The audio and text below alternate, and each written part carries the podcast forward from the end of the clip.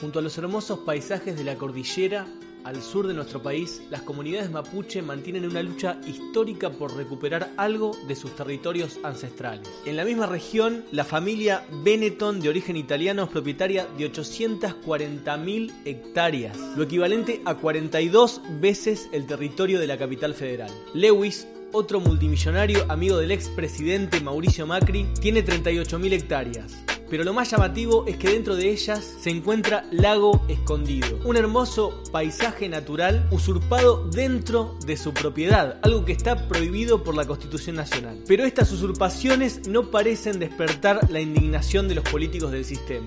Muy por el contrario, existe un frente político que va desde el peronismo a la derecha más rancia y que mientras guarda silencio de las irregularidades y chanchullos de estos terratenientes está impulsando una brutal campaña de criminalización contra el pueblo mapuche que lucha por la recuperación de sus territorios. Una nueva y simbólica campaña del desierto en pleno siglo XXI. Bienvenidos a un nuevo episodio de La Chispa, un podcast de izquierda web. Si es la primera vez que nos escuchás, te pedimos que entres a Spotify y nos busques como La Chispa, un podcast de izquierda web, y nos des en el botón de seguir. Así te vas a enterar cada vez que subimos un nuevo capítulo, los cuales salen todos los lunes a las 10 y media de la mañana. También te pedimos que nos sigas en las redes de Izquierda Web y que nos ayudes a difundir este episodio para que esta voz llegue a más gente. Y ahora sí, vamos al tema de hoy. ¿De dónde viene la propiedad privada? ¿Alguna vez lo pensaste? ¿Realmente alguien puede creer que la tierra naturalmente es propiedad de alguien? Lo que hoy está defendido por escrituras, títulos de propiedad y delimitado por alambrados tiene un origen criminal. Si hay propiedad de la tierra, si hay propietarios de tierras que no nacieron en ellas, cuyas familias nunca estuvieron ahí o que incluso nacieron a miles de kilómetros, es porque alguien desplazó a quienes ocupaban esas tierras originalmente. Ese es el origen de la sacrosanta propiedad privada de la tierra en nuestro país, el robo a las comunidades originarias y el genocidio de sus pueblos. Las escrituras que salvaguardan la propiedad de los campos pertenecientes a los grandes terratenientes nacionales y extranjeros están manchadas con sangre. El Estado argentino fue quien desplazó a las comunidades nativas que vivían en las tierras antes de la conquista. La conquista del desierto la llamaron, pero el desierto no estaba tan desierto. De hecho, no estaba para nada desierto, sino todo lo contrario, lleno de habitantes de diferentes culturas de los pueblos originarios. La propiedad privada bajo el capitalismo surge de privar a sus habitantes originales de la tierra, utilizando la fuerza represiva del Estado para robarla y repartirla entre unos pocos, que a partir de ese momento van a usufructuarla para seguir enriqueciéndose. El territorio argentino es tan grande y tan vasto que incluso actualmente, a pesar de esto, no todas las tierras fueron repartidas. Solo en Río Negro hay más de 500.000 hectáreas fiscales, es decir, 500.000 hectáreas que todavía pertenecen al Estado, más de 25 veces la superficie de la ciudad de Buenos Aires. Cualquiera podría pensar que por más de derecha que pueda ser un gobierno, si tiene un conflicto con las comunidades indígenas, habiendo tanta superficie para repartir, podría haber algún tipo de negociación o algo parecido. Bueno, no. La gobernadora de Juntos Somos Río Negro, ligada al gobierno nacional del Frente de Todos, Abela Carreras, permitió una maniobra fraudulenta para otorgarle terrenos fiscales en Cuesta del Ternero al empresario Rolando Rocco. Pero en ese territorio habita la comunidad Quenquemtreu. Frente a este conflicto, el accionar del Estado argentino ha sido el que siempre fue históricamente, reprimir a las comunidades. De hecho, el ministro de Seguridad, Aníbal Fernández, envió fuerzas represivas para reprimir a la comunidad y defender los intereses del empresario que recibió un permiso de 90 años para plantar pino con el objetivo de comercializar esas tierras. De un lado, las comunidades mapuches históricamente luchando por sus territorios. Del otro, un multimillonario. Historia conocida. El Estado está presente, como le gusta decir al kirchnerismo, pero para hacer lo que siempre hizo, defender la propiedad privada de los más ricos y privar de propiedad a los explotados y oprimidos.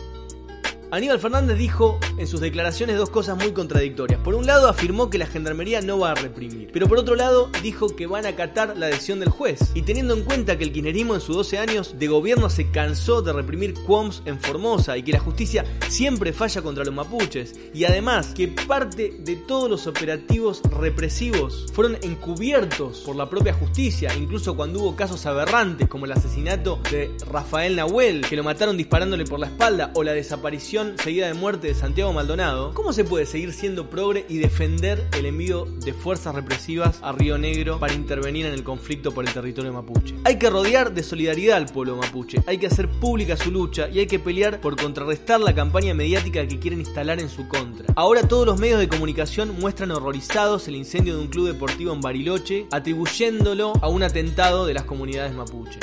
Pichetto, ayer jefe de la bancada kirchnerista, hoy figura prominente del macrismo, aseguraba que los mapuches estaban tomando refinerías de petróleo y minas para fundar su propio estado autónomo dentro del territorio argentino. ¿Quién puede creer un delirio semejante?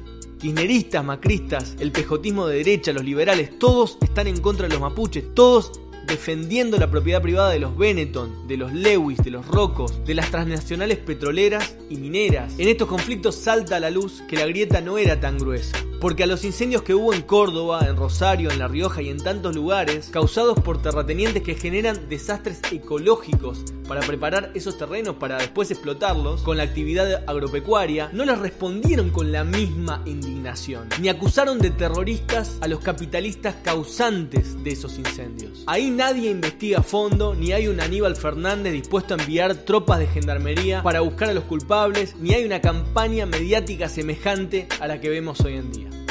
Del otro lado, cruzando la cordillera, el gobierno de derecha de Piñera, repudiado por ser un empobrecedor de los chilenos, por ser continuador del régimen de Pinochet y por ser un evasor offshore descubierto recientemente en los Pandora Papers, mandó el ejército al sur del país a reprimir a las comunidades mapuche. La Plaza Dignidad, el epicentro de la rebelión popular chilena, volvió a ser escenario de movilizaciones que defienden a las comunidades y piden la destitución de Piñera. Los medios chilenos, al igual que los argentinos, estigmatizan a los mapuches e incluso los tildan de narcotraficantes. El peronismo y la derecha pinochetista chilena a cargo de los estados capitalistas de un lado y los mapuches desposeídos de cualquier tipo de propiedad del otro.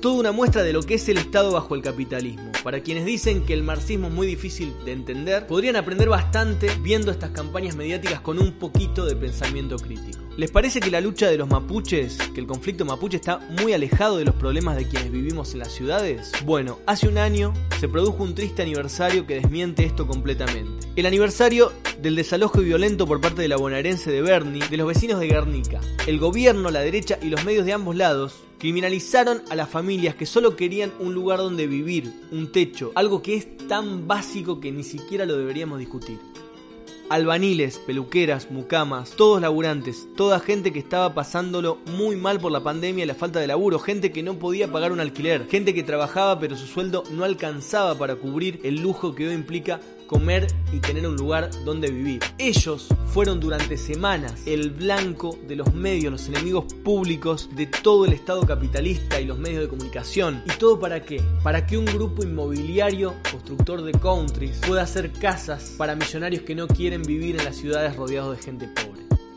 La tierra está en pocas manos y cada vez en menos. La causa de los mapuches por sus tierras, la de los laburantes y desocupados por un techo para vivir es la misma. Por eso los de abajo tenemos que apoyarnos unos a otros, porque en el fondo tenemos todos la misma condición, la de estar privados de los derechos y necesidades más básicas para que exista la propiedad privada de los de arriba, de los capitalistas, y esta sea defendida por los gobiernos de todos los colores. Mientras nos sigan privando de todo, seguirán alimentando la chispa que un día